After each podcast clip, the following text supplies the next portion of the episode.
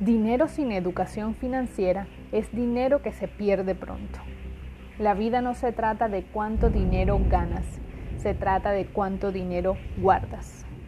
Bienvenidos a Finanzas Cotidianas, donde día a día formamos profesionales en el manejo de su dinero.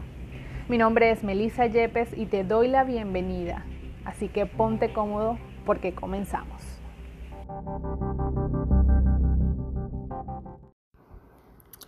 Y llegamos a un tema muy, muy interesante y que últimamente a mí me ha apasionado mucho. Y es acerca de aquellos pensamientos que limitan nuestra riqueza. Esas excusas que nos ponemos y esos obstáculos en los que se transforman para evitar que tengamos una buena salud financiera. Y con esto continúa este libro del arte de hacer dinero. Y comienza con una frase muy interesante que dice, ahorrar no es comprar con descuento. Resulta que cuando muchas veces tenemos la intención de ahorrar, resolvemos dejarlo al final de todos nuestros compromisos financieros. No sé si a ti te ha pasado como a mí, me sucedió muchas veces de decir, bueno, este mes sí ahorro. Este es el mes donde voy a ahorrar por esto y quizás el primer mes lo haga, pero ya el segundo digo no tengo este compromiso, tengo esta dificultad y utilizo ese dinero. O por el contrario, digo lo voy a dejar después de pagar todas mis obligaciones, de pagar todos los créditos, lo que tenga que gastar en el mes y de lo que me quede ahorro resulta que de lo que queda es nada. No queda ni un solo centavo para ahorrar y por eso es una de las maneras en las que nosotros no comenzamos a ahorrar. Así que con este episodio yo te quiero invitar eh, a definir o a identificar aquellos obstáculos que a ti no te han permitido hasta el día de hoy tener una buena salud financiera, tener unos ahorros, tener unos activos, sino que por el contrario estés lleno de deudas sin saber en qué se va tu dinero. Quizás tú dices, no, yo, yo no tengo deudas, ya me deshice de mis tarjetas porque eran una mala compañía, pero al día de hoy el dinero que ingresa mensualmente a tus bolsillos no te está alcanzando. Entonces yo creo que identifiquemos cuáles son esos factores que están influyendo. Y el factor número uno es el desconocimiento. Es una realidad no solo en nuestro país Colombia, sino en todo el mundo, que la mayoría de las personas han sido educadas en carreras universitarias para producir dinero al salir a laborar, pero nunca han sido instruidas en cómo administrar esos gastos a lo largo de la vida profesional. Y eso lo vemos que hay muchos buenos ingenieros, muchos buenos contadores, abogados, médicos, en general profesionales inteligentes que no saben cómo construir una estabilidad financiera. Que mes a mes están corriendo por producir dinero, sí, yendo a un trabajo eh, de 8 a 12, de 2 a 6, con estrés, teniendo que cumplir muchas veces con cosas que no les agradan, pero finalmente produciendo dinero. Sin embargo, no sabiendo administrarlo. Y esto es algo que nos ha dejado nuestro sistema educativo y es que nos ha hecho profesionales en un área, nuestra área de estudio, pero no nos ha educado en cómo nosotros debemos administrar ese dinero producto del trabajo que realicemos. Entonces lo primero es que si quieres administrar o hacer dinero, debes estudiar acerca de cómo funciona el dinero, acerca de la administración del dinero para que el desconocimiento quede a un lado en tu vida. El segundo obstáculo ha sido una falta de objetivos claros en tu vida.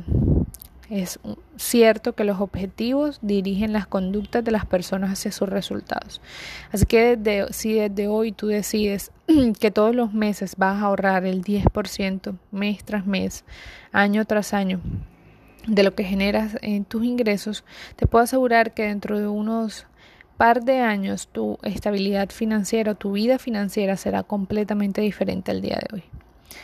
A la mayoría de las personas ricas las que se han entrevistado y se les pregunta sobre la clave para ellos construir su riqueza o, o los el por qué han tenido los resultados que tienen hoy en día, ellos indican que iniciaron con hábitos financieros saludables a temprana edad. Entre los 25 y los 30 años comenzaron a ahorrar mes tras mes y a lo largo de su vida activa han estado ahorrando lo que les permite en futuro retirarse como personas ricas.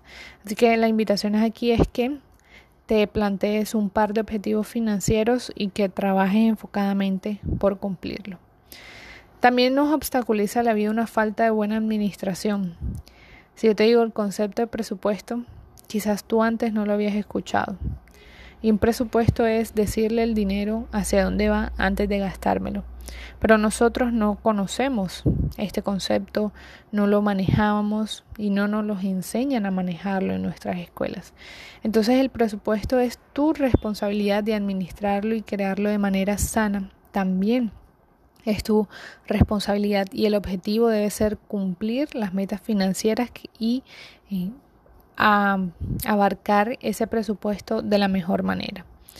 Entonces, aquí una recomendación sería distribuye tu dinero por categorías, prioriza el ahorro en tu presupuesto y cuando vayas a ir al supermercado a comprar comida, hazlo con un listado y con calculadora en mano y vas sumando cada precio de lo que vas incluyendo en el carrito. Esta técnica a mí me ha funcionado la maravilla las veces que, que voy a comprar lo hago voy con mi listado, saco mi celular, que se la haría las veces de calculadora, y voy cogiendo productos y voy sumando. Así cuando ya llego a la caja o estoy a punto de finalizar, tengo una idea de cuánto me estoy gastando y puedo compararlo con mi listado de productos que inicialmente tenía.